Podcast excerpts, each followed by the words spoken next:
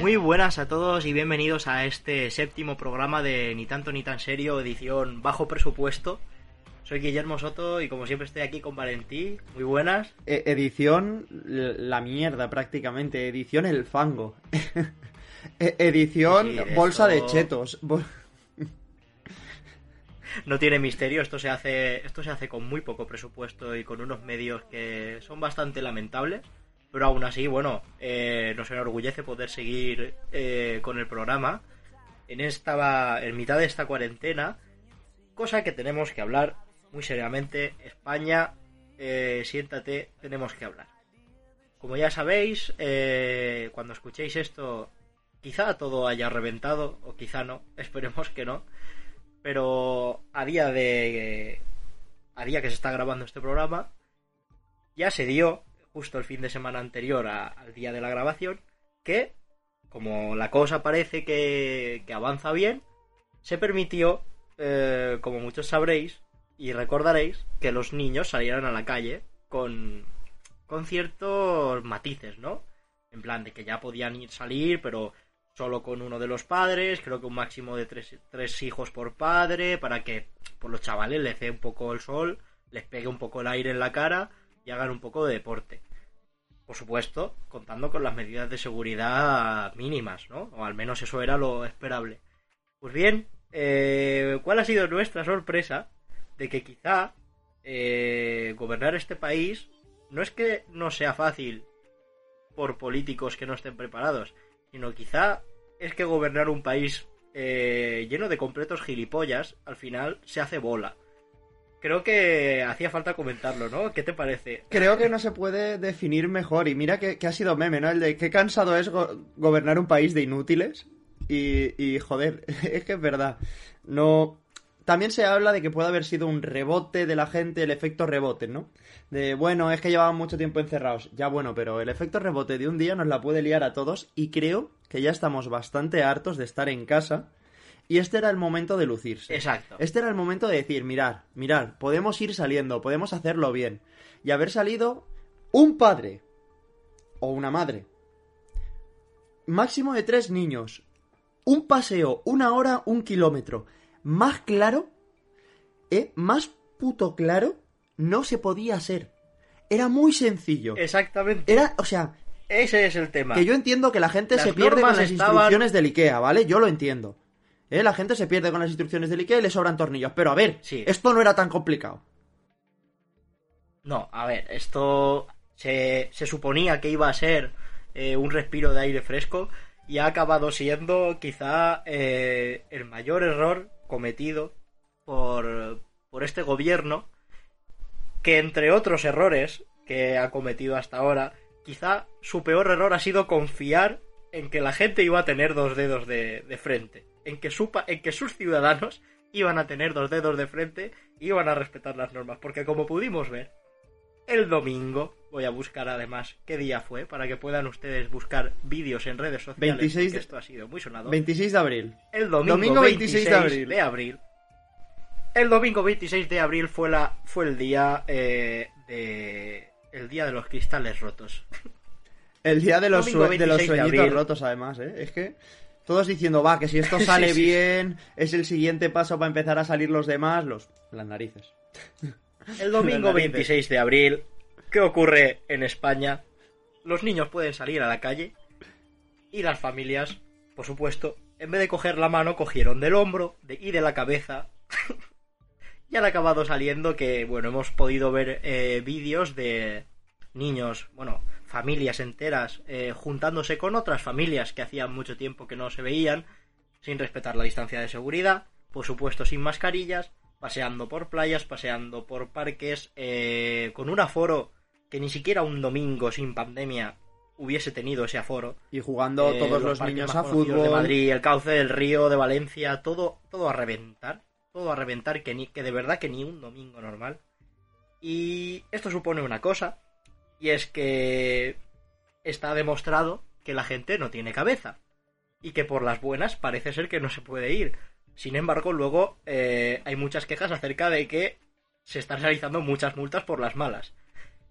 Eh, ¿A qué punto tenemos que llegar entonces para poder pasar de esto? Porque si se- si cuando haya un escaloncito hacia abajo de este desescalamiento van a ocurrir este tipo de cosas, eh, lo más probable es que por estos días que están ocurriendo ahora en las que la gente no respeta, que por cierto la policía ya dijo que el primer día no dijo nada, pero es que no hay otro remedio que multar a las personas que no cumplen, porque es que al final es esa, no hay otro remedio. Si la, la única forma de, de no ser multado es muy simple, y es hacer caso.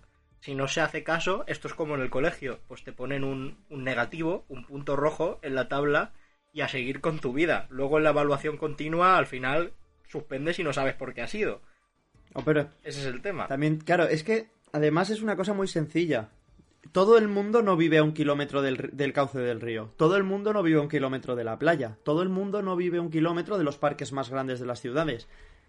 No era posible o no era factible que estuviera ahí la gente paseando por ahí.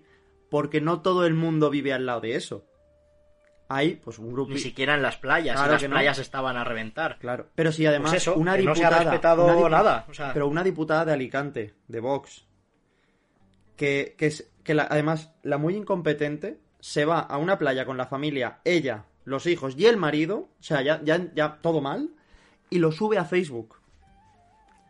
O sea, cometiendo un delito Esto, y lo sube Esto a es- Facebook. esto yo, es, que, es que ya es de no lo conocía, pero, pero, me, pero me parece espectacular. Pues nada, ¿qué, ¿qué vamos a decir? Teníamos que hablar de esto, de que realmente parece que, que por el egoísmo de algunos eh, tengamos que jodernos el resto, que sí estamos respetando la cuarentena a pesar de que muchos no querríamos y, y quizá muchos te, pudiésemos tener incluso motivos para saltárnosla y aún así no lo hacemos. Así que ya veremos, eh, por culpa de lo- algunos padres un poco desgraciados, al- algunos cuantos miles, porque, porque he visto los vídeos, eh, son algunos cuantos miles de padres que mucha responsabilidad con sus hijos no tienen.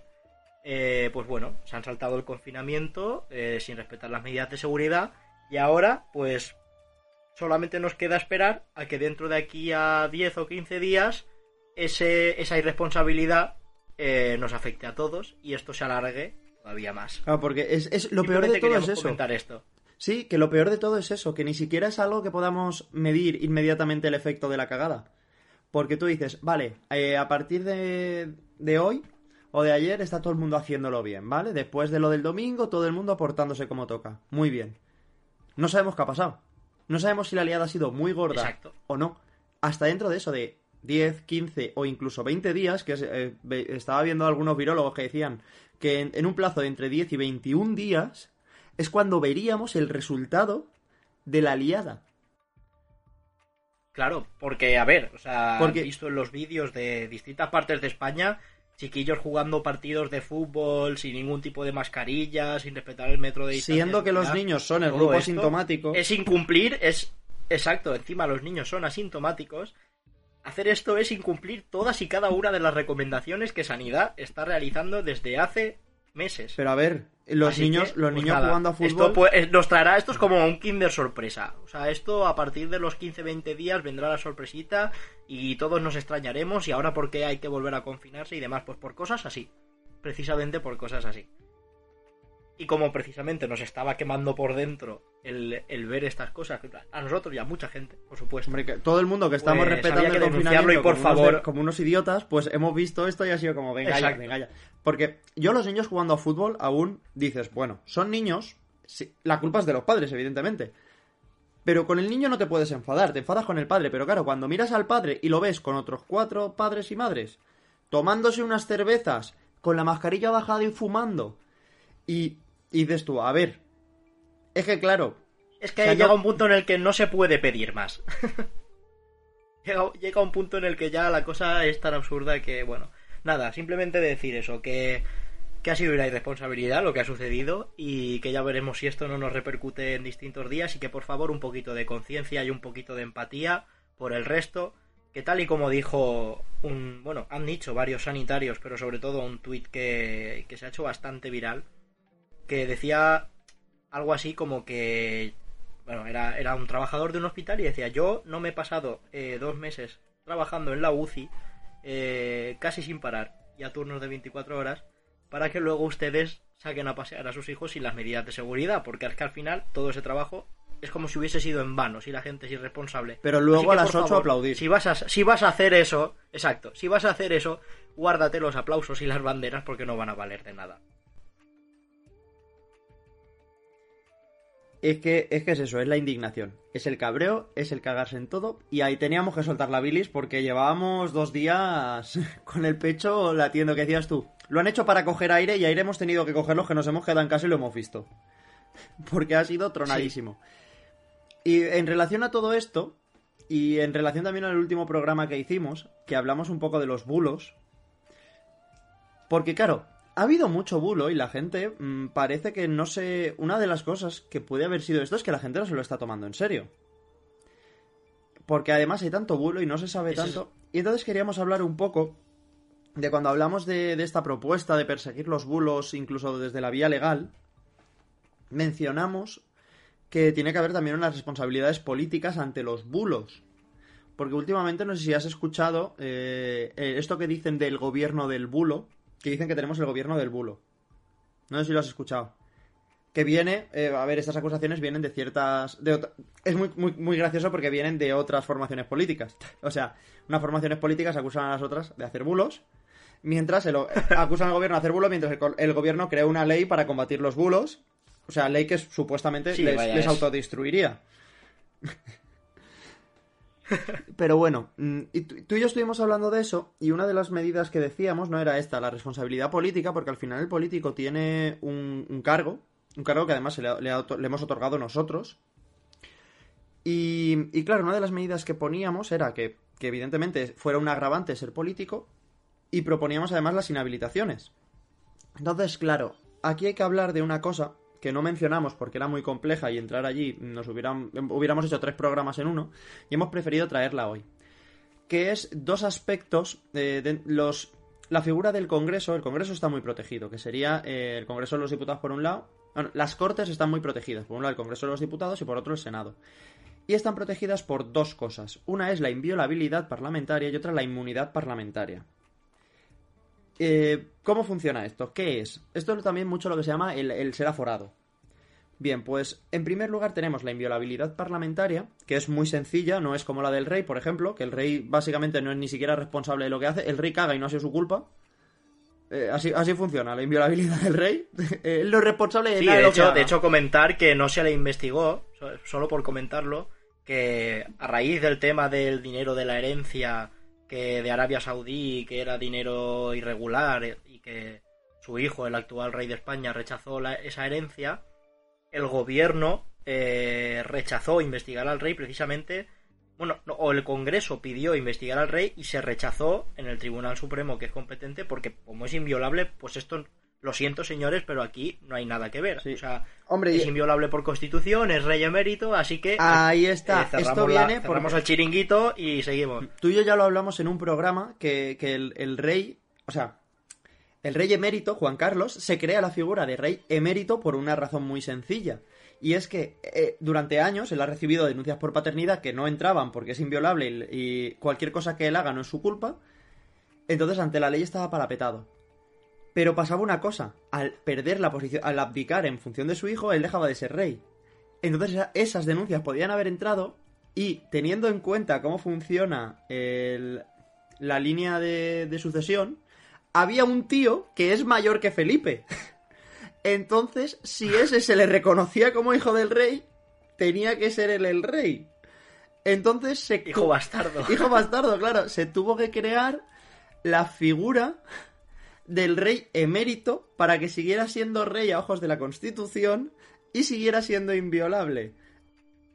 Exacto. De hecho, no es descabellado pensar que la figura del rey emérito se creara eh, de forma dolosa, entre comillas, simplemente para tapar todo esto que ahora efectivamente está saliendo y que por supuesto saldrán muchísimas más otras cosas de, de dinero en B y favores políticos a otros países, como lo del AVE en Arabia, pues to- pues todo, todo lo que está saliendo ahora y que probablemente salga. Pues precisamente de esta inviolabilidad, solamente quería remarcar eso de que se intentó investigar al rey y no se le pudo investigar precisamente porque era inviolable y se dijo, no, no, hasta aquí vamos a investigar y hasta aquí se puede hacer y ya está. Y, y Santas Pascuas, pues precisamente el tema de los diputados y senadores también gozan de, de este puntito de inviolabilidad e inmunidad parlamentaria que ahora Valentí va a explicar, que es el que trae la chicha hoy, que, por cierto, remarcar que se regulan en el, en el artículo 71 de la Constitución, por si alguno quiere consultarlo. Sí. Ahora puedes proceder. Bien, pues eh, el, como estaba explicando antes, ¿no? El, es diferente la inviolabilidad del parlamentario de la del rey. La del rey es una inviolabilidad absoluta, no es responsable de nada de lo que hace, pero la del parlamentario tiene la peculiaridad de que solo atiende a que no se les podrá perseguir por sus opiniones expresadas en el ejercicio de su cargo o de sus funciones como políticos. Que esto, esto es lo importante, esto es de lo que vamos a hablar hoy. Pero, ya que estoy, voy a explicar la inmunidad para que ya quede clara y si eso a lo mejor algún otro día hablamos de aquello. Pero vamos a poner todo en contexto. La inmunidad, este sería lo que acabo de explicar, es el artículo 71.1, que es la inviolabilidad de los parlamentarios. Y el artículo 71.2 es la inmunidad parlamentaria, que básicamente lo que nos dice es que no se puede detener a un aforado eh, así como así. Hay que, en caso de que haya cometido un delito, hay que realizar el suplicatorio, hay que pedirle a la cámara que nos deje detenerlo, la cámara te dice, vale, puedes detenerlo y se detiene, o hay que pillarlo en un delito eh, flagrante, ¿vale? Si le pillas, a, si le pillas cometiendo un delito, se dice, bueno, pues usted se viene para se viene para casa. Y ya, y ya no a nivel de detención solo, sino que no podrán ser ni inculpados ni procesados por la autoridad judicial sin que la Cámara a la que pertenecen vote si se puede o no puede hacerse. Uh -huh. Se tiene que mediante se tiene... este suplicatorio que Exacto, comentas. porque el suplicatorio básicamente lo que hace es quitarles la inmunidad. ¿Por qué se crea esta figura que está en toda Europa, la de la inmunidad? La figura de la inmunidad nace por una razón muy sencilla. Ellos tienen que ejercer su cargo. Por tanto, tienen que estar protegidos de las represiones políticas que puedan venir. Es decir, de que gente empieza a denunciarlos. Y de, o de que, por ejemplo, eh, imaginaros que se intenta dar un golpe de Estado interno o, dentro del cuerpo de la policía hay intereses políticos y empiezan a detener a políticos de un bando, de un partido o de otro, para que no puedan ir a votar o a ejercer sus funciones en la Cámara. Vale, pues para eso existe la inmunidad. Eh, entonces es muy importante esto. Ahora, vamos con la inviolabilidad, que es a lo que viene con respecto a los bulos. ¿Qué es lo que pasa con la inviolabilidad? Es, es muy importante entender que eh, cuando se crea, la cámara funcionaba de una manera porque no existían las redes sociales y ahora las, eh, las cortes funcionan de otra manera. La sociedad ha cambiado. Entonces, en ese momento, lo que se suponía es que las cámaras es un lugar de... Bueno, la, la, digo todo el rato las cámaras y es las cortes. Las cortes se suponía que era un lugar de debate. Era un lugar para que los políticos fueran, expresaran sus opiniones, se generara debate, representaran a las diferentes mm, ideologías políticas que existen en este español. país, eh, efectivamente, al pueblo español, que para algo son los que les han votado a cada uno, y todos tenían que tener ese derecho a poder expresarse libremente, sin miedo a que, eh, bueno, y más viniendo de una dictadura, como veníamos, pues sin miedo a que hubiera represiones políticas. Mm, vale, en ese momento era importante eso, ¿no? Pero ahora nos encontramos en esta situación. Ahora con las redes sociales hemos visto un cambio de paradigma. Eh, básicamente, lo que ellos dicen en la cámara, después se graba, se recorta en forma de clips y empiezan a compartirlos muchas veces desde las propias cuentas eh, de, las formaciones políticas para hacerlos virales. Es decir, lo que se dice en, en los cortes pasa a las redes sociales para mirar, mirar, mirar lo que, mirar lo que he soltado. Entonces ya no estamos ante un debate, estamos básicamente, eh, parece una tertulia, bueno, ni dije ni una tertulia, parece un patio de colegio en el que se va a darse zascas con los otros, porque esto lo hemos hablado alguna vez. O sea, no estamos viviendo una oposición política real. La oposición política que tenemos ahora, lo único que hace es quejarse. Es quejarse, votar en contra y ya está. Sí, es, es la, la oposición eh, ha tomado un papel bastante fácil en cuanto a se limita a criticar qué medidas, pero sin embargo lo de aportar a nivel real no solamente proponemos, proponemos, proponemos, no, el implicarse eh, directamente con los otros partidos en poder llevar a cabo soluciones y no solamente propuestas y críticas es lo que no se está viendo, que es desde hace muchos años es que sea una rotura, ¿no? De, de, de hablar entre partidos, ¿no? Y de colaborar entre partidos que, que desde hace bastantes años ya cada vez parece que se agrava más la rotura entre ellos. Sí, básicamente, eh, el hecho de que tú no estés en el gobierno no te impide la, la, propuesta de leyes, es una de las funciones que tienen. Ellos podrían proponer leyes, podrían proponer soluciones. Si realmente, mm, y más ahora que tenemos, técnicamente tenemos un gobierno eh, de coalición, pero es un gobierno en minoría.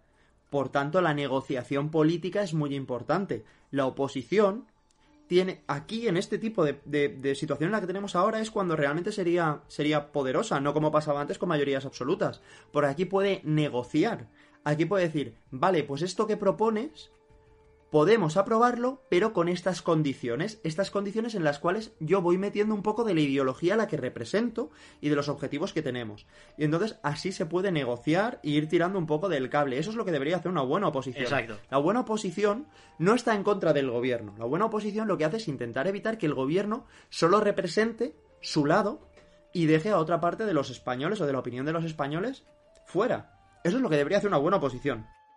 Y aquí es donde está el gran pero, que es el que querías hablar tú, que es que efectivamente la inviolabilidad parlamentaria era para lo que se dice dentro de la Cámara, pero precisamente ahora la Cámara está totalmente abierta y podemos ver los, eh, los congresos y demás y las sesiones de diputados en, en directo y como decíamos se ha convertido casi más en una tertulia, en un echar sangre, porque todo eso luego se va a reproducir debido a esa apertura tecnológica de las sesiones. Todo eso luego se va, se va a ver en redes sociales, es de todo el mundo lo puede comprobar y se va a compartir. Entonces aquí es donde queríamos decir, eh, remarcar ese punto de que cómo ha cambiado el paradigma, de que el hecho de que se sea inviolable por algo que se ha dicho, la cámara ya no se entiende como un ente cerrado más allá de que solamente va quien tiene el cargo. Ya no es un ente cerrado en cuanto a que no es hermético y toda la información que se diga dentro va a salir hacia afuera. Entonces, ¿hasta qué punto lo que se diga dentro de la cámara se puede considerar como inviolable en cuanto a lo que queríamos hablar, que es el tema de eh, generar bulos y generar información falsa, que como últimamente estamos viendo es el tema más candente de todo, aparte de lo de la pandemia, que es la gran cantidad de información falsa que incluso los propios partidos políticos eh, están intentando hacer que cale solamente para fundamentar su ideología o para reforzar a, las ideas de sus votantes. Que esa es la línea por la que querías ir tú, ¿no? Sí, básicamente eh, es, es, lo que hemos visto, ¿no? La, eh, la, posición política se está convirtiendo en un megáfono para la, para la mierda. O sea, es tal cual. Es que mm, estoy intentando contenerme un poco, pero como vengo muy infladito porque a ver, tú y yo nos conocemos de hace muchos años, sabes que yo soy muy defensor del buen uso democrático, del no, que todo el mundo se exprese, que todo el mundo habla, tenemos que escuchar todas las opiniones, siempre que sean tolerantes, ¿eh? que esto es muy importante, no todas las opiniones son válidas, ¿por qué? Porque la desinformación o, el, el desconocimiento y la intolerancia no son permisibles. La imbecilidad no es una opinión el desconocimiento no es una opinión, ¿vale? No puedes opinar si no sabes. Esto es muy importante. Pero sí, a ver, es como si yo voy al acelerador de partículas del CERN, me invento una teoría y todos aquellos que están ahí dentro, que llevan años utilizando el método científico para demostrar que existe el bosón de Higgs, dijeran, ah, bueno, sí, eh, su opinión eh, fundamentada en ningún argumento y ningún tipo de validez, eh, la vamos a tener en cuenta porque hay que tener en cuenta todas las opiniones. A ver, hay límites.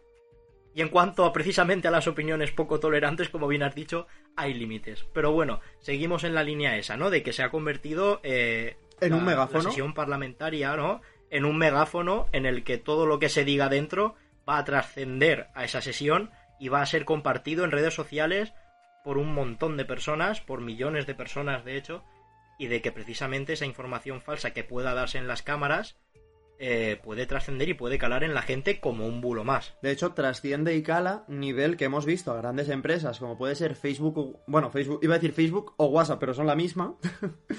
es, todo Mark Zuckerberg. Hemos visto eh, esta, esta gran empresa que alberga y contiene un montón de plataformas generar un sistema para intentar combatir esto. Se está convirtiendo en un problema el tema de los bulos y nos estamos dando cuenta. De hecho, hay, páginas como Maldito Bulo, que eh, hay unas páginas que hay un, un certificado de autenticidad que se da a nivel europeo, que te chequea como una página que se dedica a contrastar informaciones. Es Y esto existe y os recomiendo. Yo en España conozco Maldito Bulo, Maldita Ciencia, eh, que son todos lo mismo, de maldita.es, que, que está certificado y es oficial. Entonces yo este, este es el que recomiendo porque es el que conozco español. Pero hay un montón, hay un montón a nivel, a nivel europeo y a nivel mundial. Y siempre que tengan el certificado, son totalmente válidos. Pues bien, es, muy importante combatir a los bulos, no creerse todo lo que sale en internet y lo que hablábamos, ¿no? De, repente, eh, un político se ve en una situación en la que puede salir eh, a su escaño, a encender el micro y empezar a soltar barbaridades. Y nadie le va a decir nada por lo que ha dicho, ni le va a pedir responsabilidades. Ahí qué es lo que pasa, lo que decíamos, cuando solo se quedaba en la cámara, cuando servía supuestamente para generar un debate entre los políticos que pudiera llevar a avanzar la sociedad, que ya, como hemos estado explicando, no parece que esté tampoco yendo en esas líneas a día de hoy, por esto que decimos que, se está jugando siempre a la contra y no al aportar, aunque puedas aportar desde una opinión opuesta, que es muy diferente estar en una opinión opuesta y, crítica a estar en contra. Es muy diferente. Pues estamos viendo eso, ¿no? Que es estar todo el rato en contra y, aprovechar ese, ese megáfono para soltar animaladas que nadie te va a pedir explicaciones. Claro, al político en sí, ahora lo ve todo el mundo, se comparte desde las propias cuentas oficiales de los partidos políticos y desde la suya propia. Entonces aquí pasa una cosa, ¿no? Hasta qué punto está ejerciendo sus funciones una vez ya se empieza a replicar en redes sociales, lo empieza a compartir con su cuenta personal, lo empieza a compartir la cuenta de su partido, sigue siendo el ejercicio de sus funciones, hasta qué punto en su vida privada hace política, ¿no? Eh, ¿dónde, ¿Dónde termina la vida del político y empieza la vida de la persona? Eso también es importante porque tiene que haber un momento en el que podamos empezar a juzgar lo que dice. Porque no puedes estar todo el rato siendo político con todo lo que dices. ¿Lo has dicho en la cámara? Vale, ahí eh, inviolable. ¿Lo sigues compartiendo en redes? ¿Lo sigues poniendo o lo sigues escribiendo desde tu cuenta personal? Eh, ¿Lo dices mientras vas a un meeting? Eh, Que ahí sí que sería ejercicio de tus funciones. Porque hasta qué punto, ¿no? Lo, lo dices en campaña, mientras estás en campaña, que... mm, ¿Hasta qué punto? Porque mientras estás haciendo campaña, tú no estás ejerciendo tus funciones en un principio, porque tú no estás haciendo uso de tu escaño para intentar aportar en lo que es la gobernabilidad del país. Tú estás intentando conseguir votantes. Que es, es hacer de, es, claro, es, Es- es es hacer de tema- político, pero no de, no de parlamentario, no de congresista. Es que esto lo, lo- lo tenemos que confundir. Es, ¿tú eres senador o eres congresista? Claro. Pero, pero también eres político, pero ser político no es lo que te hace tener inviolabilidad. Es tu ejercicio como congresista, como co- congresista parlamentario o como senador. Y ya hemos visto que últimamente, pues eso, se han, se han utilizado bulos tanto dentro como fuera de la cámara.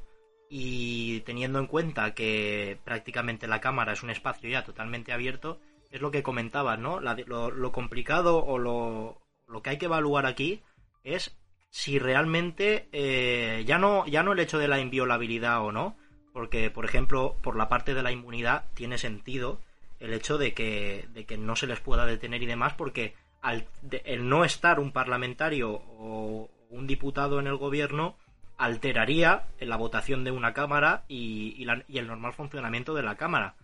Pero aquí estamos hablando de inviolabilidad en cuanto a, por ejemplo, generar noticias falsas. Si se llegase a crear este, este delito, ¿no? O, o algún tipo de herramienta para luchar contra los bulos, como comentamos en el programa anterior, en el caso de, de gobierno, ¿no? ¿Hasta qué punto ponemos el listón? Yo creo que eso es lo, eso es lo, chungo, porque sobre todo lo que se ha visto es que se está utilizando los bulos como herramienta política fuera y dentro del Parlamento por ser parlamentarios, lo que puedan poner las cuentas de Twitter eh, que sean de dirigentes políticos, eso no se tiene que mirar porque es parlamentario y aunque lo ponga en Twitter, el hecho de que sea en su cargo, como ahora ya todo va a funcionar por redes sociales, se puede entender que sí está ejerciendo el cargo, aunque sea un mensaje de Twitter. Eh, ahí está el tema. ¿Cómo lo hacemos? ¿Lo tratamos como bulo? ¿No lo tratamos como bulo? Eh, ¿Aplicamos inmunidad o no aplicamos inmunidad? Sabiendo que ya prácticamente la vida personal y política de estos cargos es prácticamente la misma. Ya llega un punto de transparencia en las redes sociales que, como decimos, todo lo que se diga y todo lo que se comparta puede replicarse. Si ello es un bulo, considerar que un parlamentario es inviolable por generar información falsa que trasciende fuera de la Cámara, considerarle inviolable, pues igual es un poco pecar de, de insensatos. yo creo. Claro, entonces, es, es que esta es la cosa de... Yo insisto, yo no lo entendería nunca como ejercicio de su cargo porque no hablamos de su cargo de político, hablamos de su cargo de parlamentario o de senador. Entonces, eso tiene que ser mientras esté dentro de la sala. Pero una vez sale de ahí, una vez ya deja de aportar al debate o al discurso político, porque también hay muchas cosas que se dicen que, lo siento, pero yo no estoy entendiendo que estén trabajando ahí. Están yendo a soltarse zascas para luego ponerse en internet. Entonces, mmm, pero esto ya, claro, al final es juicio de valor mío. Pero, pero bueno, todo lo que ya ocurre fuera de la sala o que desde una plataforma política, una plataforma política, no un político con aforo, una plataforma política suelta un bulo, eso ya es otra cuestión. Entonces, claro, aquí tal vez sería interesante crear una excepción dentro de... Aquí habría que re reformar constitución, crear una excepción dentro del, dentro del artículo 71.1 de, dentro de esa inviolabilidad, que ya de por sí es, es, excepcional, porque solo se aplica en el ejercicio de sus funciones, añadir un epígrafe que sea, cuando sea un bulo, si se crea esta ley, que cuando sea un bulo, demostrado que se pueda juzgar y que se pueda denunciar. Claro. En, to en todo caso, esto se, esto se podría eh, articular de una forma como, o sea, serán inviolables en el ejercicio de su cargo, excepto lo que las leyes orgánicas eh, concretas dispongan en cada uno de los casos. Y por otras vías de ley orgánica, ahí sí que poder meter un poquito de baza, porque claro, al final es eso. Se dice un bulo en el Parlamento o en el Senado, que se han dicho durante la pandemia muchos bulos en el Parlamento y en el Senado, y, y se han dicho por personalidades políticas y por diputados de uno y de otro partido, y han trascendido a la sesión parlamentaria y han llegado a las redes y de las redes se han compartido y ese bulo ha sido tomado como verdad absoluta por millones de personas. Y precisamente por la inviolabilidad aquí no se puede hacer nada. Entonces claro llegaría un punto en el que vemos que lo de la genera generar noticias falsas y bulos por parte de partidos políticos en España debido a, el amplificador que hacen las redes sociales se está convirtiendo en una práctica muy normal cada vez se hace más y hay que asumir que se seguirá haciendo más. ¿Por qué? Porque, como decíamos, es una herramienta de estrategia política, al generar noticias falsas. Y como no se contrastan y tardan en contrastarse, a poco que cale funciona. Entonces, cada vez se va a hacer más, esto hay que asumirlo.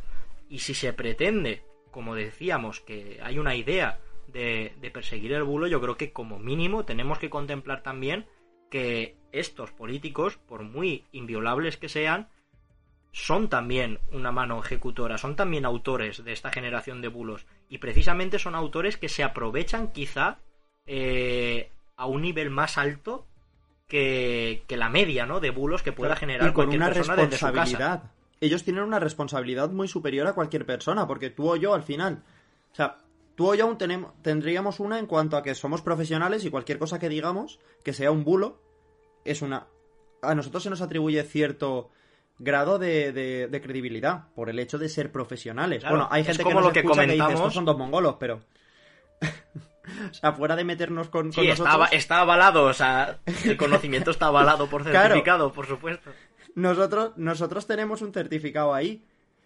Entonces, tenemos una responsabilidad. Un político tiene, tiene otra responsabilidad, que es la de ser dirigente. La de ser un representante de las personas y que además está en el, go eh, en el gobierno o en las cámaras que, que ejercen las, los poderes democráticos. Entonces, claro, ante esta responsabilidad yo veo dos situaciones cuando se pasa un bulo. Que es, en el mejor de los casos, el político es idiota, ¿vale? En el peor de los casos, el político es un mentiroso. Es decir, un caso es en el de no ha sido su culpa, se ha equivocado. Un mentiroso inviolable. Claro, es que ahí está la cosa. Por un lado tenemos el de, vale, me he equivocado, Vale, pero eres, eres político y eres idiota y estás compartiendo bulos que no has contrastado. Pero no, no era con mala intención, vale. Pero es que luego está el caso de si era con mala intención. Que ninguno de los dos casos es bueno. Ambos tienen que tener responsabilidades por, por, por, la figura. Y de hecho, que, y de hecho si lo son. comparamos, se puede comparar que, que, que tienen la responsabilidad política, al igual que decíamos en el programa anterior, que medios de comunicación y, reporteros y demás y diarios reconocidos también compartían bulos y esto es así y los, y los compartían sin ningún tipo de contraste y, y, y, son gente que trabaja en periodismo y que está formada en periodismo que tiene su código deontológico y se les entiende que deben de ser profesionales también y aún así lo hacían pues aquí estamos en el mismo punto, pero en la calidad de político, de dirigentes, en teoría, de un país. Tal cual. el nivel. Y, a ver, aquí eh, hablábamos antes, ¿no? De que se está acusando al gobierno que tenemos ahora, que yo tampoco me quiero meter a defender porque han hecho, han hecho cosas, han hecho bastantes cosas mal, pues se le está acusando de ser el, el gobierno del bulo.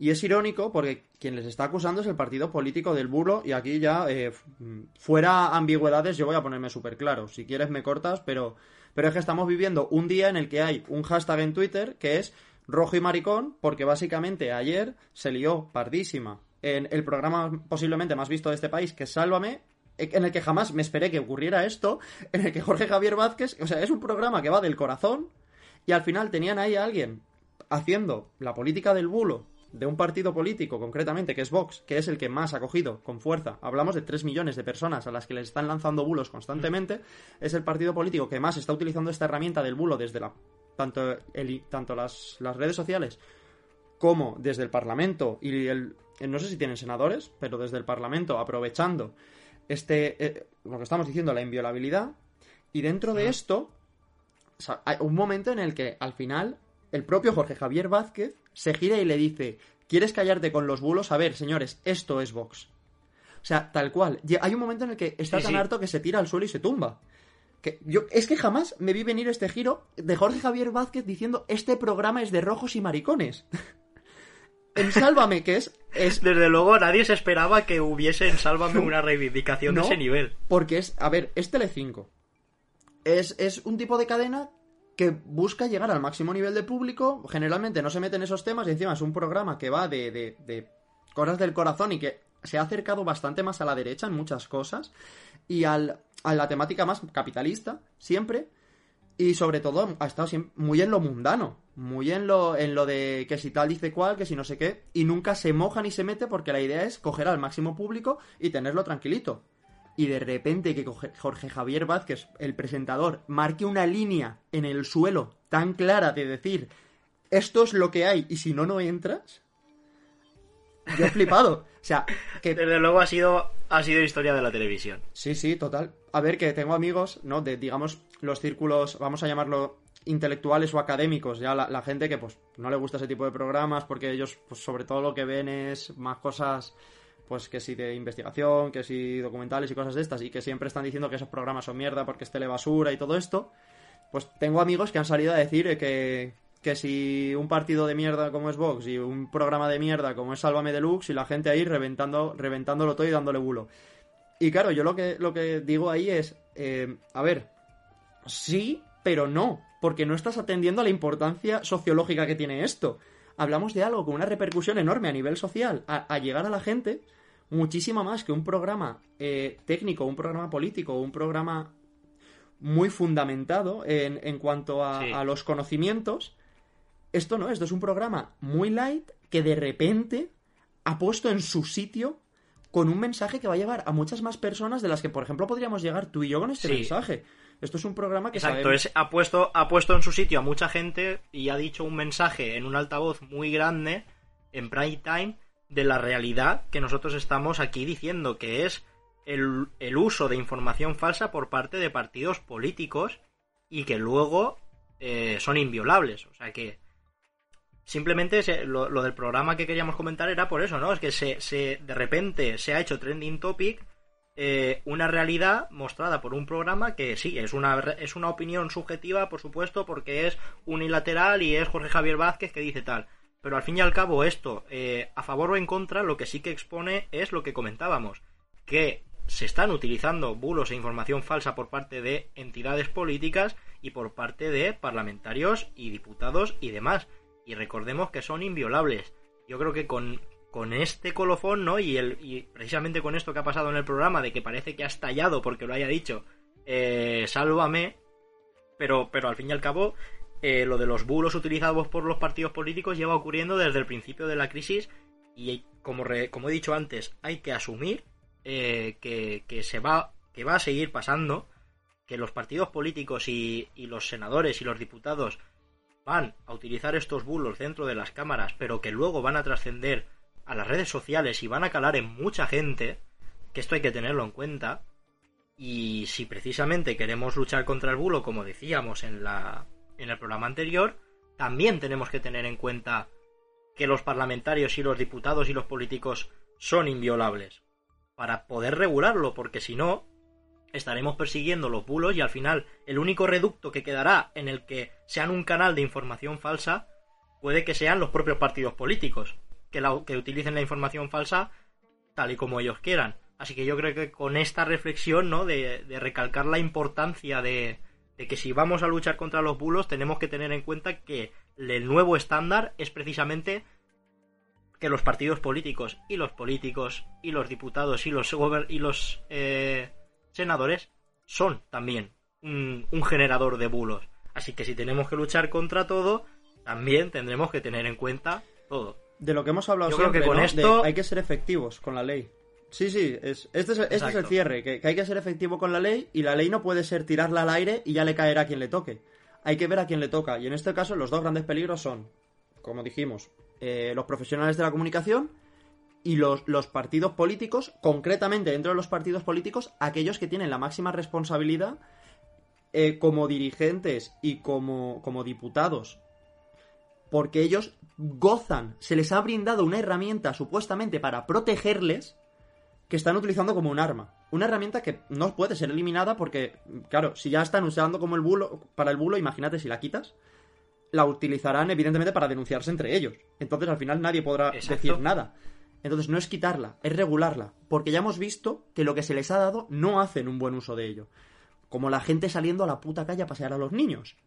¿Que no lo hacéis bien? Pues os lo regulamos. Punto. Así es. Y yo creo que con esto eh, os vamos a dejar eh, con una cancioncita de uno de nuestros grupos preferidos, Green Day. Y canción que vimos en directo. Canción que podemos ver en directo. Y bueno, yo creo que la letra de la canción habla por sí sola, pero antes quiero solamente comentar la noticia de lo que ha ocurrido en Estados Unidos. No quiero detenerme aquí, pero lo diré rápido. Que Donald Trump comentó que, bueno, pues que si el jabón y el desinfectante y la lejía y demás era tan efectiva contra el virus, ¿por qué no se estaba utilizando eh, en curar a las personas, no? Y bueno, pues eh, ha habido una oleada en Estados Unidos de gente que para desayunar quizás se haya bebido un chupito o dos de lejía o de gel hidroalcohólico y por supuesto han acabado ingresados. Estados Unidos Esta a la es la noticia, por absurda que parezca, Sí, sí, esta es la noticia, por absurda que parezca, eh, a petición de un presidente, gente bebiendo lejía para curarse del virus. Así que yo creo que esta, esta canción no puede representar mejor esta noticia que por, por aunque suene un poco fake news, ¿no? Que parece que sea incluso inventada, es bastante real. Os dejamos con Green Day y American Idiot.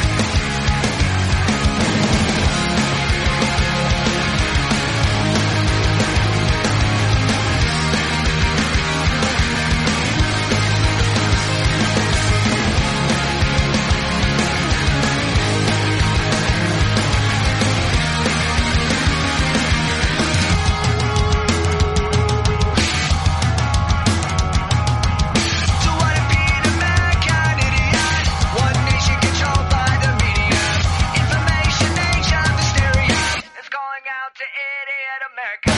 Welcome to our new